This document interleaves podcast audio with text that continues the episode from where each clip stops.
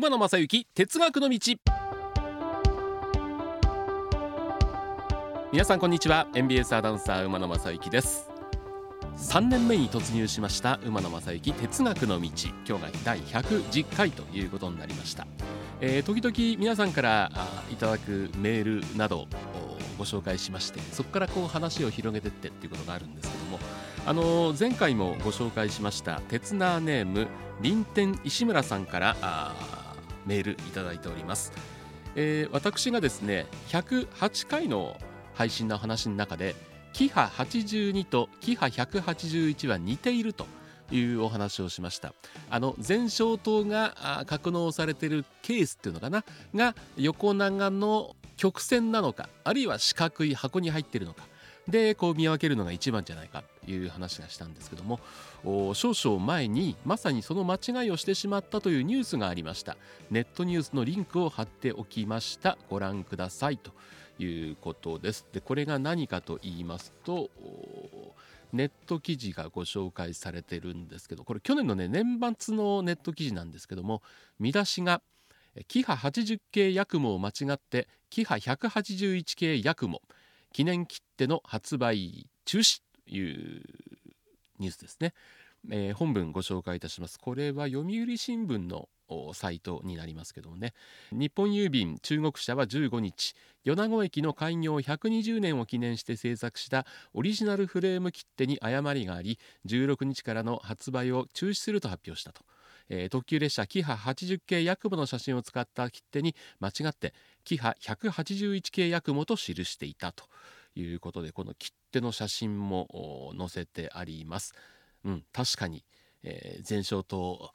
正面の上にあります前照灯のケースというか収まっている場所はこれ丸曲線ですからこれ、え、181じゃないですね、えー、切手の販売をした人からの指摘で判明した。JR 西日本山陰社によるとキハ80系ヤクモは1965年から運行。キハ181系ヤクモは72年に白尾線で運行を始めたヤクモの最初の車両だということです。えー、そうですよね。あの我々ファンにとってはですね、えー、この違いっていうのはあ本当によくわかるんですよね、えー、例えば特急型列車の183系それからそれの1000番台とかあの例えば正面から見ると赤いラインにちょっと斜めになってるとか微妙な変化があったりする。我々鉄道ファンはもうその変化に敏感にあ違い見極めはここでするんだということがわかるんですけどもまあまああのー、白黒でもありますし、えー、この切手の写真はですねてっちゃんじゃない人はなかなかわからないだからこの記念切手の発売に関与した人の中にはあ鉄道ファンの方はいなかったということになるんではないかなというふうに思います。これ例えば入手した写真にそういう説明が書いてあったのかもしれませんし、えー、非常に微妙ですよね。えー、我々見れば EF65 それから500番台1000番台とかやっぱりこの見分けってのは簡単につくんですけどもなかなか一般の人には同じような機関車の正面に見えるしそれこそいろんな鉄道会社の車両があまた走っておりますけどもちょっとマイナーチェンジしたぐらいではやっぱり通常乗ってる方鉄道に興味のない方には全くわからないというところもあるんじゃないかなと思います。あの今でこそ例えば近鉄特急は火の鳥とかアーバンライナーネクスト、えー、それから伊勢志摩ライナーあ島風まあ本当にこう見た目で簡単に見分けられるんですけどもその前に走っていたあのスナックカーとかサニーカーって1万2,000何百系とか細かい分類がされてましてなかなか見た目では分からなかったというのがありましたけどもそのですね今日110回のテーマはこちらにしようと思っております。近鉄特急ってすごい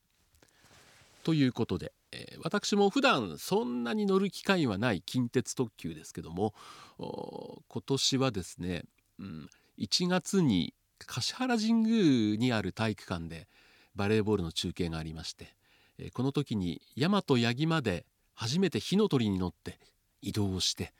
えー、ということでまあ本当に短い距離なんですけども火の鳥に乗ってとかいうこともありましたし近鉄って、うん、駅の時刻表あの始発駅の時刻表を見れば分かるんですけどもとにかく特急列車の本数が非常に多いですよね。大阪名古屋間というのはあの速達型といろんなとこに止まるというのが1時間に2本走ってますし伊勢志摩に向かう車両などもですね数多く走ってるでこれが大阪から来る車両と京都から来る車両とそれから名古屋から来る車両が伊勢長川から先の伊勢志摩方面には3方向からの車両がやってくるわけで今京都からの車両っていうのは減ってますけどもだから本当にこう伊勢志摩の方ってまあローカル線ですよね言ってみれば。各駅停車が1時間2本ぐらい走ってるとこなんですけどもその割には特急の数がものすごく多いという民鉄数多くありますけどもやっぱり近鉄は特急王国だなという気がしますね。うん。今でこそ近鉄特急っていうのはまあ当たり前のように走ってますけどもいろいろ私なりに歴史を調べてみました。2021年の9月にあの鉄道ピクトリアルという鉄道雑誌臨時増刊で近鉄特急特集号というのが出ましたんで、えー、そちらのデータをねいろいろ調べながらちょっと今日はお話をしてみようかなというふうに思ってますけども。近鉄で特急が走り出したのはこれ紐解きますとえー、1942年の10月8日に特急の運行が開始されたというふうに出ております。でこの時は上本町と近畿日本名古屋という、まあ、当時の名古屋駅ですね、えー、近畿日本名古屋の間で特急の運行が開始されたんですけども伊勢中川を境に大阪側は1435ミリのレール幅。で伊勢中川から向こうは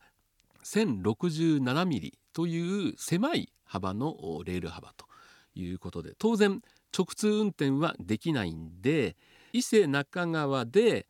上本町から来てる車両と名古屋から来てる車両が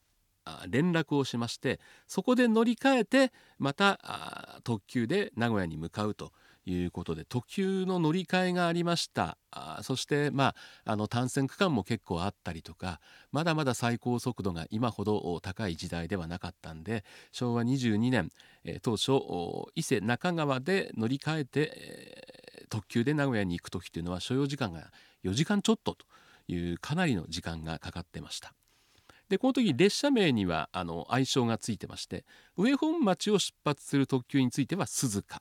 それから名古屋を発車する車両には葛城という、まあ、沿線の地名が入ってたんですけどもこの特急当時はですね座席指定じゃなくて座席定員制という特急が走っていたんですね。で翌年の7月には本数が増えました上本町から伊勢長川からちょっと先に行って宇治山田までの特急も運転を開始されてこの時車内販売も行うようになったというふうに記されております。で結構ですね近鉄さん特急に力を入れてまして、えー、座席定員制ですから指定はされてないんですね、えー、例えば全列車で座席数が100あったら100だけ売るということで席は乗って、えー、まあ例えばものによっては号車だけは指定されてるとかあいろんなパターンがあったと思うんですけどもその座席定員制から特急運行から2年後の1949年には座席指定制と変わってきます。座席定員制ですとやっぱりこうちょっと早い者勝ち感がいろんなところであってやっぱり窓際それもこっち側の景色がいいからここに座りたいとなるとやっぱりちょっと早く行って待たないと希望の席が座れない。あるいはこう2人で行って並んで座りたいという時にはやっぱり先客がいたりしてポツポツポツと2人席に1人座ってると並んで座ることができないということになりますんでそこは座席定員制よりも指定制の方がさらにありがたいということになってサービス向上ということになったわけですね。で1951年には座席におしぼりが配られるおしぼりサービスそれから1957年にはですね公衆電話のサービスとかシートラジオシートのところにスピーカーがついてるんで、あのー、ラジオが聴けるというサービスもあったということですね。でその翌年の1958年えー、昭和33年に初代ビスタカー1万系。これ2階建て車両なんですけども7両編成のうち中間2両が2階建てという車両でした。この時に2階建ての部分の2階をビスタドームと言ってたんですね。で当時の写真を見てみると今の2階建てっていうのは全体の形が2階建てなんですけどこの頃の初代ビスタカーっていうのは普通の屋根の上にその2階部分が飛び出してるドームみたいになってるんですね。だからビスタドームという言い方がされていたというふうにこのね初代ビスタカーっていうのがまたあの2代目もまん丸い独特の近鉄特急ビスタカー2代目でしたけども初代のビスタカーがこのまん丸じゃなくて膨らみある熊野プーさんがちょっと角張ったようなそんなような形で、うん、これもね見てみたかったなという初代ビスタが。ただこれ1編成しかあ1編成というかこの7両編成しか作られませんでしたので、えー、ねそこから発展することはなかったんですけどもこの初代ビスタガができた昭和33年この頃からですねやっぱりレールの幅の違う大阪側と名古屋側これ統一して、え乗り換えなしで行けるようにしようということで名古屋側の 1067mm のケージの部分をですね、え大阪側と合わせるという拡幅工事を始めようということになったんですが翌年1959年に、えー、この近鉄沿線もそうですね、えー、愛知県三重県の沿岸部を中心に大きな被害が出ました。伊勢湾台風台風が来ましたけどもその時にやっぱり甚大な被害を近鉄も受けました。でこの時の復旧工事に合わせて結局ですね、えー、9日間でその名古屋と伊勢中川の間のレール幅を広げるという工事を敢行してえー、そして2代目のビスタカー1万100系というのも登場して、えー、ついに名阪特急は乗り換えなし直通運転を始めるということになりました。これが1959年ということになりますね、えー、直通運転にもなりましたし乗り換えなし。それから途中の単線区間とかいろいろ線形の改良などもありまして、えー、乗り換えがあった時代というのは上本町と名古屋の間4時間ちょっとかかっていたのがあこの名阪特急直通運転、えー、始まった時には2時間35分と言いますから1時間半近く短縮したということになりますね、えー、この頃はですねやっぱりこの豪華車両でもありますし、えー、大阪名古屋のシェアというのは、まあ、東海道線当時は東京のこだまとか急行とかいっぱい走ってましたけどもシェアでいうとやっぱり近鉄がかなりのシェアを誇っていたということですね。であのー当然今まで伊勢中川から先に行く行ってた電車でさっきも言いましたけども伊勢中川までの特急と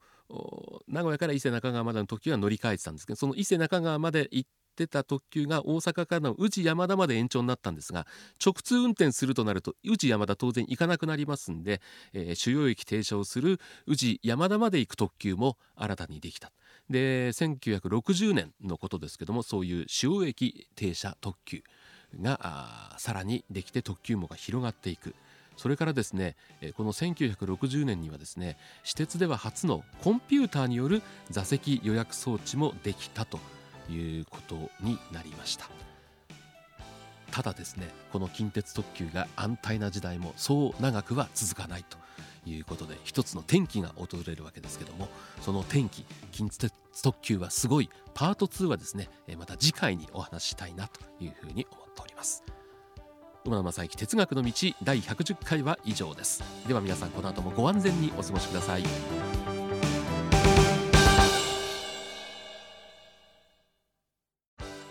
えー、ぜひ皆さんにこの馬野正幸哲学の道へのご意見ご要望などもお待ちしております、えー、宛先お手紙の場合は郵便番号530-8304 MBS ラジオ馬野正幸哲学の道。ツイッターはアットマーク馬鉄 1179MBS アットマーク UMATETU1179MBS そしてメールアドレスは馬鉄アットマーク MBS1179.com umatetu アットマーク MBS1179.com で皆さんからのご意見ご要望お叱りもあるかな？お待ちしております。皆様本日は馬鉄にご乗車いただきまして誠にありがとうございます。次は終点茶屋町茶屋町でございます。ドアン様もお忘れ物なきようにご準備お願いいたします。馬鉄またのご乗車お待ちしております。